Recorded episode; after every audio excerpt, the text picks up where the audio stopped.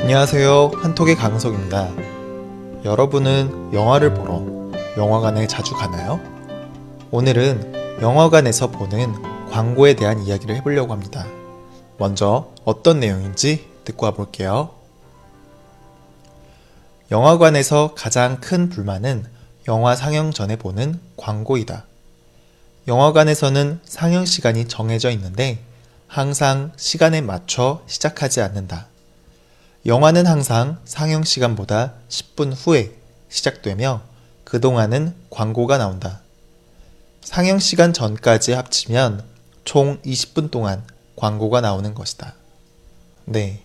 영화를 보는 사람들이 갖는 제일 큰 불만은 영화를 보기 전에 광고를 너무 오랫동안 한다. 라는 것이고요. 어, 그것에 대한 내용이었습니다. 영화를 볼 수 있는 곳인 영화관은 집에서 TV나 컴퓨터로 보는 것과는 다르게 큰 화면과 큰 소리로 영화를 볼 수 있어서 집중해서 영화를 볼 수 있어요. 그런데 영화관에서 영화를 볼 때 돈을 내고 입장하는 것임에도 불구하고 광고를 봐야만 해요. 아니, TV로 볼 때에는 뭐 이해할 수 있을 것 같아요. TV 프로그램의 주 수입은 광고니까요. 그래서 이해하고 볼 수도 있을 것 같아요. 혹은 광고가 보기 싫다고 하면 그 시간에 다른 일을 하거나 다른 채널의 TV를, TV 프로그램을 볼 수 있을 것 같아요. 그런데 영화관에서는 한 번 입장하면 의자에 앉아서 영화가 시작되기 전까지 계속 기다려야만 해요. 그리고 영화관에서는 핸드폰을 끄거나 사용하지 않는 것이 예의이고 주변의 사람들과 이야기하는 것도 예의가 아니기 때문에 보통은 조용히 화면을 보게 돼요. 그러면 그동안에 계속 광고가 나오는 것을 지켜만 봐야 되는 거예요. 사실 여기까지는 어느 정도 이해를 할 수 있을 것 같아요. 보통 영화관에 입장하는 것은 영화 시작 10분 전부터 입장을 할 수가 있어요. 영화관에 입장해서 자리에 앉고 사람들도 뭐 들어오는 시간이 있고 그러니까 그 시간 동안 상업 광고를 틀어주는 것은 뭐 나쁜 것이 아니라고 생각돼요. 다만 문제는 뭐냐면 영화 시작 시간이 되는데도 영화를 보여주지 않고 계속 광고를 보여준다는 게 문제예요. 분명히 영화 표에 입장 표에 있는 상영 시간이 적혀 있는데 영화는 항상 그 상영 시간보다 무려 10분이나 늦게 영화를 시작하게 되고 영화를 틀어주게 돼요. 그래서 영화관에 일찍 들어가는 사람들은 입장 시간부터 영화가 시작되는 시간까지 모두 합쳐가지고 약 20분 동안이나 광고를 보고 있어야만 해요.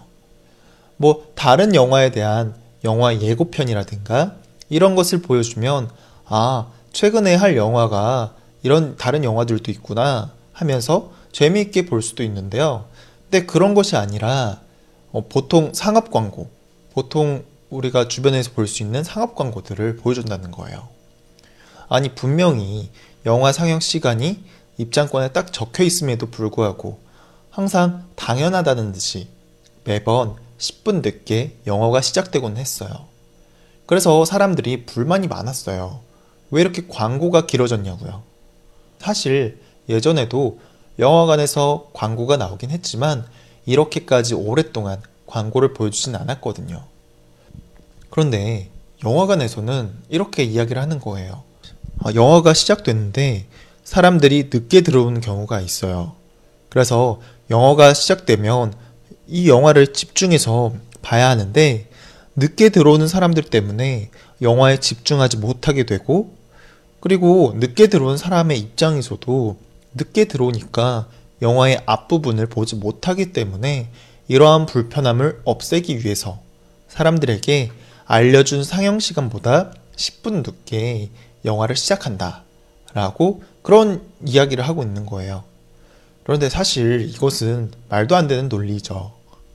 대부분의 사람들이 영화 시간에 맞춰서 미리 입장해 있는데 몇몇의 아주 적은 사람들 때문에 정해진 시간보다 늦게 영화를 시작한다? 이거는 영화관의 변명인 거고요. 사실은 이런 거예요. 영화관에서는 수익을 많이 내는 방법이 팝콘을 팔거나 콜라를 팔거나 하는 그런 것도 있지만 가장 큰 수익이 나는 것은 광고예요. 그래서 광고를 많이 볼 수 있게끔 하면 영화관 입장에서는 큰 돈을 벌 수가 있는 거죠. 그래서 영화관에서 사람들이 불만을 갖지만 뭐 말도 안 되는 변명들을 하면서 영화 시작 시간을 뒤로 미루면서까지 광고를 사람들에게 많이 보여준다는 거죠. 그런데 최근 몇 년 동안 너무 노골적으로 광고 시간이 길어졌다는 거고요. 이게 이전 정부인 박근혜 정부와 관련이 있는 것이 아닌가 하는 의혹들이 나오기 시작했어요.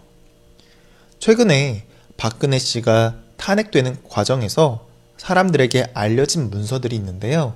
그 중에 하나로 영화관 광고에 대한 문서에 대해서도 알려졌었거든요.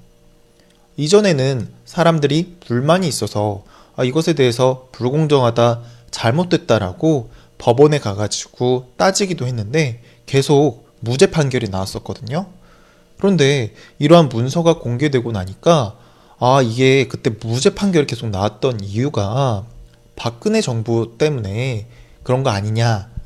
박근혜 정부가 뒤에서 도와줘서 그런 거 아니냐라는 의혹이 생기게 된 거예요. 뭐 아직 이게 확실하게 알려진 것은 아니에요. 그런데 박근혜 정부에게 뇌물을 준 그런 업체들 중에는 대기업 영화관도 있거든요. 매년 2억 명이 넘는 관객들이 영화관에서 영화를 보고 있어요. 그래서 이런 사람들한테 광고하는 것은 굉장히 매력적인 광고 시장일 수도 있어요. 하지만 과도한 광고는 사람들에게 안 좋은 인상을 심어줄 수도 있거든요. 실제로 대부분의 사람들은 이러한 과도한 광고로 인해 많은 불만을 갖고 있는 거고요. 네. 오늘 내용은 어떻게 잘 이해가 됐나요? 자, 내용을 이해했으면 역시 본문 반복해서 들으면서 와보도록 할게요. 영화관에서 가장 큰 불만은 영화 상영 전에 보는 광고이다. 영화관에서는 상영 시간이 정해져 있는데 항상 시간에 맞춰 시작하지 않는다. 영화는 항상 상영 시간보다 10분 후에 시작되며 그동안은 광고가 나온다. 상영 시간 전까지 합치면 총 20분 동안 광고가 나오는 것이다. 영화관에서 가장 큰 불만은 영화 상영 전에 보는 광고이다. 영화관에서는 상영 시간이 정해져 있는데 항상 시간에 맞춰 시작하지 않는다. 영화는 항상 상영 시간보다 10분 후에 시작되며 그동안은 광고가 나온다. 상영 시간 전까지 합치면 총 20분 동안 광고가 나오는 것이다. 네. 음, 최근 영화관에서 영화관 광고 서버가 랜섬웨어에 걸려서 어, 광고가 나오지 않았다고 해요. 네. 랜섬웨어는 제가 이번 주에 말씀드렸었죠. 컴퓨터에 있는 파일들을 인질로 삼고 돈을 요구하는 그런 프로그램이라고요. 네. 이 랜섬웨어의 광고 서버가 감염이 돼가지고 영화를 보러 온 사람들은 광고를 보지 않고 영화를 봤다고 해요. 이렇게 영화를 보게 되니까 사람들이 아, 랜섬웨어가 어, 안 좋은 일들만 하는 줄 알았는데 아 좋은 역할도 하네 라고 하면서 굉장히 좋아했다고 해요. 네. 오늘 내용은 영화관에서 광고를 보여주는 것에 대한 문제점에 대해서 알아봤고요. 네, 오늘 내용도 잘 이해했는지 모르겠네요. 오늘도 고생 많으셨고요. 저 또 내일은 질문해 주시면 제가 내일 답변해 드리는 시간이죠. 네, 많은 질문해 주시면 감사할 것 같고요. 저는 또 내일 뵙도록 할게요. 오늘도 고생 많으셨습니다.